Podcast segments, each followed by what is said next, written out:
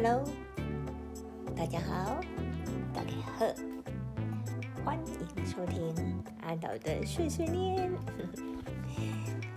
转眼之间，已经来到十二月份了，二零二二年的最后一个月份哈，有一种快要放寒假的感觉了吧？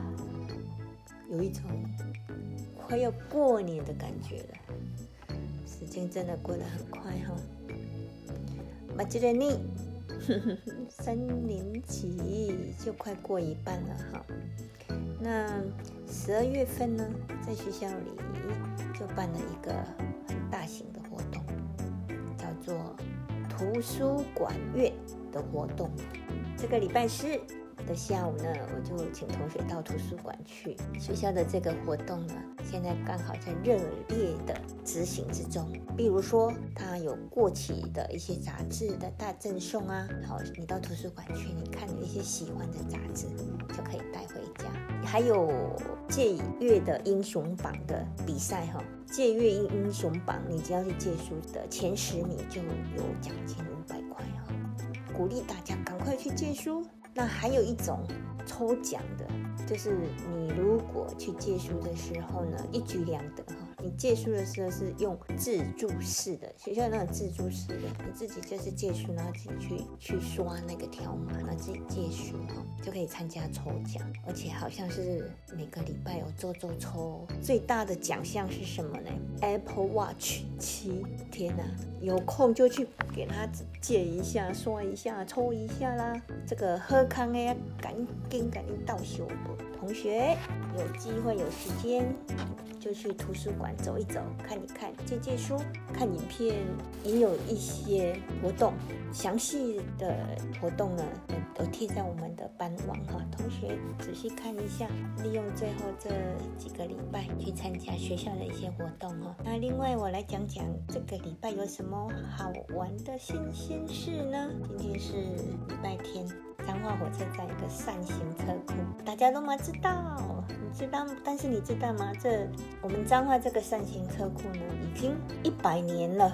今天在庆祝，呃，启用一百年的庆祝活动哈。那庆祝活动有什么庆祝活动？他把这一百年来的所有的火车头，大概十四代的火车头，各列车的火车头，通通把它开出来。放在那边给大家看哈啊，我觉得很赞哈，很难得的机会。我们这个彰化的扇形车库呢，现在是已经是是限定的古迹哦。那今天还有另外一件事情，我觉得也蛮有趣的哈，有趣又励志哈，就是还记得伊登吗？我们他捡到那个普盐的顺泽宫帽的那个挪威人伊登，他呢在二零一九年的时候。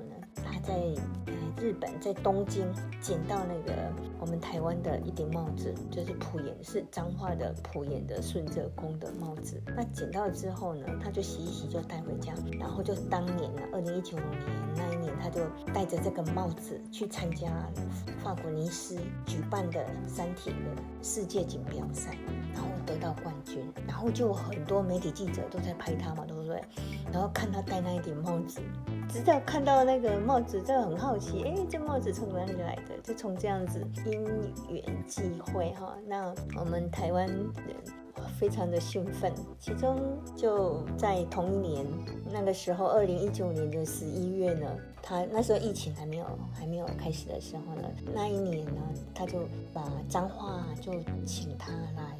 然后到顺泽宫那边去拜拜还愿哈，然后呢，从那一年开始哦，很神奇的是，二零一九年那一年开始，一直到今年，他今年又去，今年七月又去参加，去去参加三铁，他就是三铁的选手啦，好，三铁世界的锦标赛，在夏威夷比赛，然后呢，他破了大会记录。总共花了七个小时四十分钟二十四秒。哎，三铁是什么？三铁是指游泳要三点八公里，自行车要一百八十公里，要跑马拉松四十二点一九五公里，这三项加起来叫三铁。然后呢，他破了大会记录，也是带我们这个顺泽公帽，你知道吗？他从二零一九年到今年为止，他竟然已经参加世界大赛九次，九次他每次戴这个帽子九次都冠军，所以他们叫这叫冠军帽哈。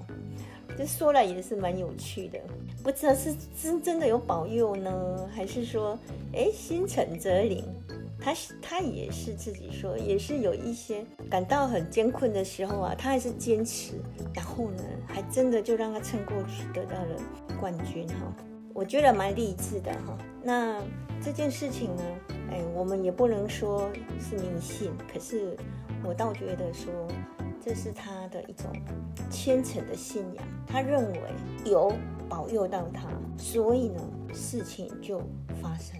那我觉得，但是是自己也是很努力的，有努力加上你的信仰，还有你的虔诚的心，让一些事情化为可能哈。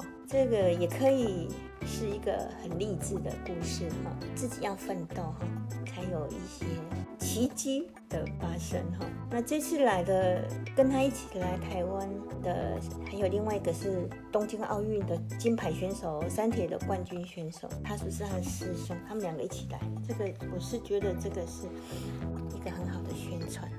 那这两个挪威人呢？今天，好就到普盐的顺泽宫去还愿哈，去拜拜了。对，那我我觉得这是一个很好的事情，觉得他们来这边就感受到台湾人热情、善良、很友好的这一面。好了，今天讲到这边啊，好，今天就讲到这边喽，再见，拜拜。